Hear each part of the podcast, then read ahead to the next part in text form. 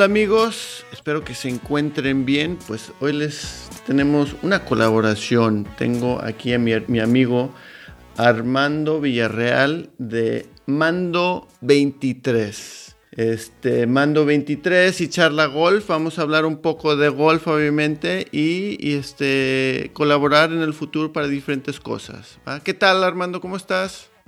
Muy bien, gracias. Primero que nada, agradezco obviamente esta invitación al programa Charla Golf. Ya, ya tenía muchas ganas de estar aquí y por qué no, pues a ver si nos vamos en el score perfecto, en los 18 hoyos o, lo que demande el programa. Eh, vengo con el mejor swing y obviamente leer todo lo que haya que preguntar y con un, toque ahí en el pod, magnífico, creo yo. Lo estuve practicando, debo admitirlo, Jonathan. Dime un poco de Mando 23. Ah, bueno, da mucha lata Mando 23. No, la realidad de las cosas es, yo creo que es un proyecto que pues comencé hace cinco años ya. La verdad es que he tenido mucha, mucha fortuna o la fortuna me ha acompañado realmente, creo que es la mejor manera de decirlo, en el, en el hecho de poder conocer personas, de relacionarme, de encontrar tal vez yo creo que la misma intensidad o pasión de aquello que es hablar de deportes, que es generar contenido responsablemente, mm. no solamente generarlo. Y, por qué no decirlo, creo que desarrollar aspectos personales que tal vez estaban ahí, cautivos, más no obviamente explotados bien a bien. Pero en sí el proyecto consta obviamente de hacer entrevistas, cubrir eventos y bueno, ahora también, ¿por qué no incursionar de pronto en el cine? No soy actor, ni mucho menos, pero bueno, creo que me divierto, creo que es lo más importante. Después vienen todas las, las cuestiones numéricas y cuántas entrevistas y cuántas no. Pero al final es eso, Jonathan, es, es, es parte de mí, es parte de, de mi persona pero obviamente eh, pues es algo que es fascinante, es fascinante estar frente a la cámara, pero insisto y lo remarco, tiene que ser de forma responsable. Sí, este, he escuchado unas este, de tus entrevistas con Nicolau Trique, este, con Hernán Rey, el gran instructor de, de golf, este, Aaron Terrazas, Ingrid, etcétera. Este, sé que te gusta el golf, he visto tu swing en Instagram. Eh, y ahí vas, vas en buen camino, vas en buen camino. dime, dime de tu golf, ¿cómo empezaste? ¿Por qué? Todo eso. Mira, eh, primero que nada, creo que el golf, si se retomó el gusto y la pasión que, que se, se, tiene por este bello deporte, pues fue ahora, precisamente en este año, curiosamente, pero viene de mucho tiempo atrás. Yo actualmente tengo 31 años, pero el gran, gran responsable para bien que me mostró el camino fue mi papá. Eh, y de cierta manera siempre lo acompañábamos, tanto mi hermano y yo, los fines de semana. Eh, solíamos vivir en, Coahuila y nos mm. pasábamos ahí a Texas, pues obviamente a, cualquier campo que, que, se pudiera prestar la oportunidad de jugar, ya sea 9 hoyos, 18, en función de la energía del, del, patrón, del señor. Y simplemente yo, yo le seguía la corriente eh, y yo creo que desde ese momento, cuando tenía 8, 9 años, creo que ahí le tomé ese gusto, esa, ese nivel de, también de ser perfeccionista, porque aunque nos duela o no decirlo, el golf es así, es ser mucha repetición, repetición, para lograr realmente consolidar pues la estabilidad en tu swing, la concentración, obviamente, básicamente observar como si no estuvieras ahí, pero contemplar el momento, ¿no? Entonces, eso es lo que te puedo comentar de cómo inició. Estuve en un momento en cursos, después vino mi vida el fútbol, el béisbol, pero el golf siempre ha estado ahí también. Y esto de Mando 23, ¿qué onda? ¿Sabes qué? A mí, me, a mí me gustó mucho una entrevista que hiciste con Adriana Barranza. Este, ella se abrió, me encantó cómo se abrió. Yo sigo un poco este, a, los triatletas y, me encantó cómo se abrió eh, eh, en tu plataforma eh, pero entrevistas a, todo tipo de atleta, ¿no? Más este en Latinoamérica, creo. Sí, sí, sí. Obviamente, pues siendo obviamente sangre latina, mexicano, por supuesto, al mil por ciento, pues creo que se han dado las condiciones, ¿no? Digo, realmente no he estado cerrado a no entrevistar gente de Europa o, ¿por qué no, de China, ¿no? En algún momento, o sea, siempre estoy abierto a entrevistar personas hacer esa interacción y más que entrevistarlos, hacer esa conexión, porque eso es lo que nos permite hoy por hoy las redes sociales. Después, bueno, pues sí, creo que Adriana en ese momento se abrió a, capa caída o, de par en par y eso se agradece. Obviamente siempre procurando que el invitado o los invitados se sientan cómodos porque al final esa es la, la responsabilidad de, de, quien está con el micrófono, ¿no? eh, y yo creo que sí, he entrevistado gente de, pues, de México, de Centroamérica, no tanto atletas, pero sí gente de, de, de los medios de comunicación, Sudamérica, en caso de Chile, caso de Brasil, Venezuela, Argentina. Entonces, de una u otra manera, pues creo que esa ha sido también parte de, de, de la visión, entrevistar a, a gente de, de, todo el mundo, ¿no? Porque eso es, somos globales todos. Y pues, hablando hoy en día, está este, una semana antes de, este, las Navidades, en la PGA, pues más o menos la PGA ya se acabó, pero ahora están jugando. ¿Cuál es el torneo que están jugando con los padres y, e hijos? Este, que Tiger Woods ahora está jugando con, con su hijo Charlie. ¿Lo estás mirando ese? Fíjate que eh, he tenido, eh, no he tenido oportunidad de verlo, soy muy sincero, muy poco, a lo mejor ahí una que otra, otro resumen ahí del, del golpe del Gran Tigre, uh -huh. el Tiger, pero realmente, pues yo creo que es, es, más un tema de relajación para cada uno de ellos, ¿no? Obviamente la convivencia no deja de ser eso, uh -huh. eh, pues qué mejor eh, ver esa, esa convivencia, ¿no? De, de, de, entre padre e hijo, y creo que todo se puede tener, obviamente también es un deporte familiar, pero no, el torneo no lo he podido observar así bien a bien, creo que lo que nos ofrece, insisto, es más un tema, pues sí, lo que como acabo de comentar, relajación, un tema más de nombre, un tema de prestigio, de que están ahí haciendo presencia. Uh -huh. Pero creo que, claro, habrá que esperar, obviamente, los majors del próximo año, que sabemos que siempre va a estar ahí Augusta, eh, y, y, otros tantos más en la parte europea, que obviamente sabemos que no, no pudo ser eh, por, por obvias razones pero también es muy emocionante ver todo eso en el campo de San Andrews, si no me equivoco, en, en Escocia. Uh -huh. Pues yo creo que es emocionante ver cómo esa gira europea en esos campos, pues hay un altísimo nivel, ¿no? A nivel eh, de, pues de todos los jugadores, no solamente de uno en específico, porque creo Europa también, y además adentrado a eso, pues tiene un gran talento también para el golf, por supuesto. Sí, no, de lo que dicen, este, obviamente el PGA, el PGA Tour, este es el más reconocido uno porque pues todos los mejores de, del mundo quieren están ahí, están ahí, este, pero sí es cierto en, en, Europa hay mucho mucho talento, muchos de los europeos que, que pues han trabajado mucho para llegar a ese nivel, se van primero a, la, a, las universidades de Estados Unidos, regresan y a ver si quieren y empiezan a jugar en las giras europeas para llegar el, al top de, Europa que es el European Tour. Y este sí, también aquí eh, eh, eh, a través de Charla Golf hemos charlado con, con diferentes este, jugadores, entrenadores aquí en Europa, españoles, y este eh, eh, me encanta esa idea del, del, mundo de golf, ¿verdad? Porque pues... Claro, claro. Ahora, yo, si me permites, ¿cómo nace o cómo ahora cambiamos un poquito el papel? Digo, no estaba en el guion, pero ¿cómo sale esta idea de charla golf? O sea, ¿cómo fue o a qué retos te has enfrentado? Porque una cosa, y lo dices obviamente con naturalidad, obviamente ya con la experiencia y con la, el conocimiento, pero ¿por qué charla de golf? Porque a veces la gente tiene ese estigma de, bueno, pues, ¿qué, más vamos a hablar del golf? Sin simplemente esperar la pelotita, caminar hasta el green y ya está. Pero, ¿por qué? ¿Por qué, Jonathan? ¿De, de cuáles son esos retos que te has enfrentado también tú? Pues mira, hace dos años empecé con esta idea de, un podcast de golf. Eh, yo siempre eh, he estado escuchando a, puros podcasts, si es en inglés o en español. Eh, eh, más en, en, inglés como este This American Life y diferentes podcasts que, que a mí me interesan de, de, ciencia. Y me pregunté, bueno, no estoy escuchando casi nada de golf en español y decidí hace dos años empezar este, este podcast. Después tuve que tomar un, un pausa porque eh, empecé una familia, también hice un, un MBA un Masters y decidí pues enfocarme en, en, los estudios. Pero mucho es pues de mi crecimiento como golfista, como coach de golf, eh, como persona, porque pues yo creo que hay muchos paralelos en el golf con la, con la vida. Es este, yo como he escuchado en, tus entrevistas con, diferentes profesionales, eh, es como una montaña rusa, ¿verdad?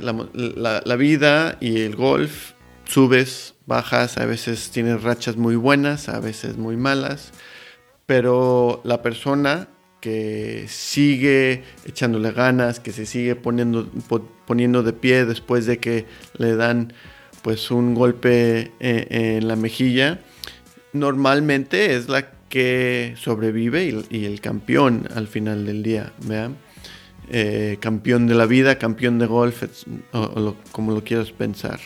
Pero de, ahí nació mucho mi curiosidad, mi, propio crecimiento como golfista, como persona.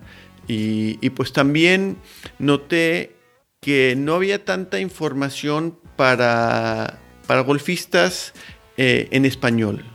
¿verdad? En específico Latinoamérica. Y dije, va, ¿por qué no pues echarlo con, con los mejores este, jugadores, eh, con gente de la industria para que el siguiente o la siguiente a Lorena Ochoa, la siguiente este Emiliano Carlos Ortiz o Abraham o sea, toda esa gente que ahora ya está saliendo, ¿no? Sí, sí, sí, exactamente, para que ellos tengan esta información y, digan, va, yo quiero crecer, yo quiero ser un golfista top, este, y, pues la tengan en los oídos, ¿verdad?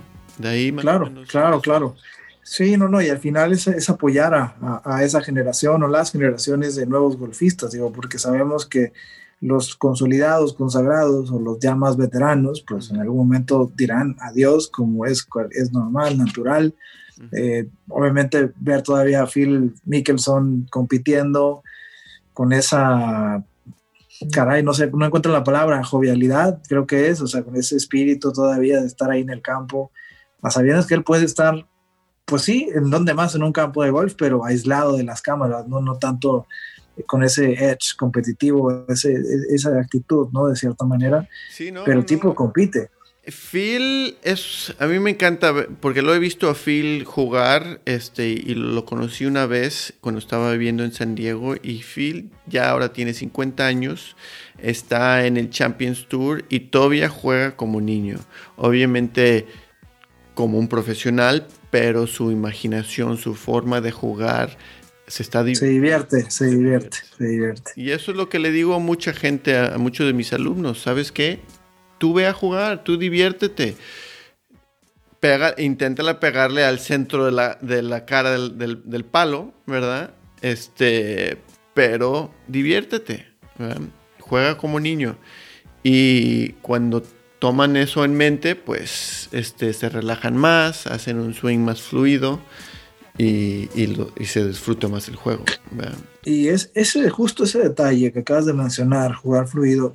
Bueno, casualmente, obviamente ya no he, tenido la oportunidad de salir a campo abierto, no, no se ha prestado al menos esa ocasión, pero sí el simulador eh, de Top Golf, un gran lugar, obviamente. Eh, pero bien, bien, bien dices eso. Creo que el estar relajado, estar concentrado en ese momento, en ese espacio, en ese tiempo, que puedas darle en el centro, tanto a la, pelota, para que obviamente haga lo que tenga que hacer, pero el bastón es solamente el instrumento, pero realmente viene desde acá arriba el cómo estamos preparados para dar ese impacto. Y eso, créeme que me ha pasado, me, me, incluso he dado un mal swing, ese, claro, el slice, ¿no? De pronto que no sale a donde tú quieres, y tú visualizas que quieres que hacia el centro, en el fairway, caiga ahí, justo ahí, te quede ya a un par de yardas para el green.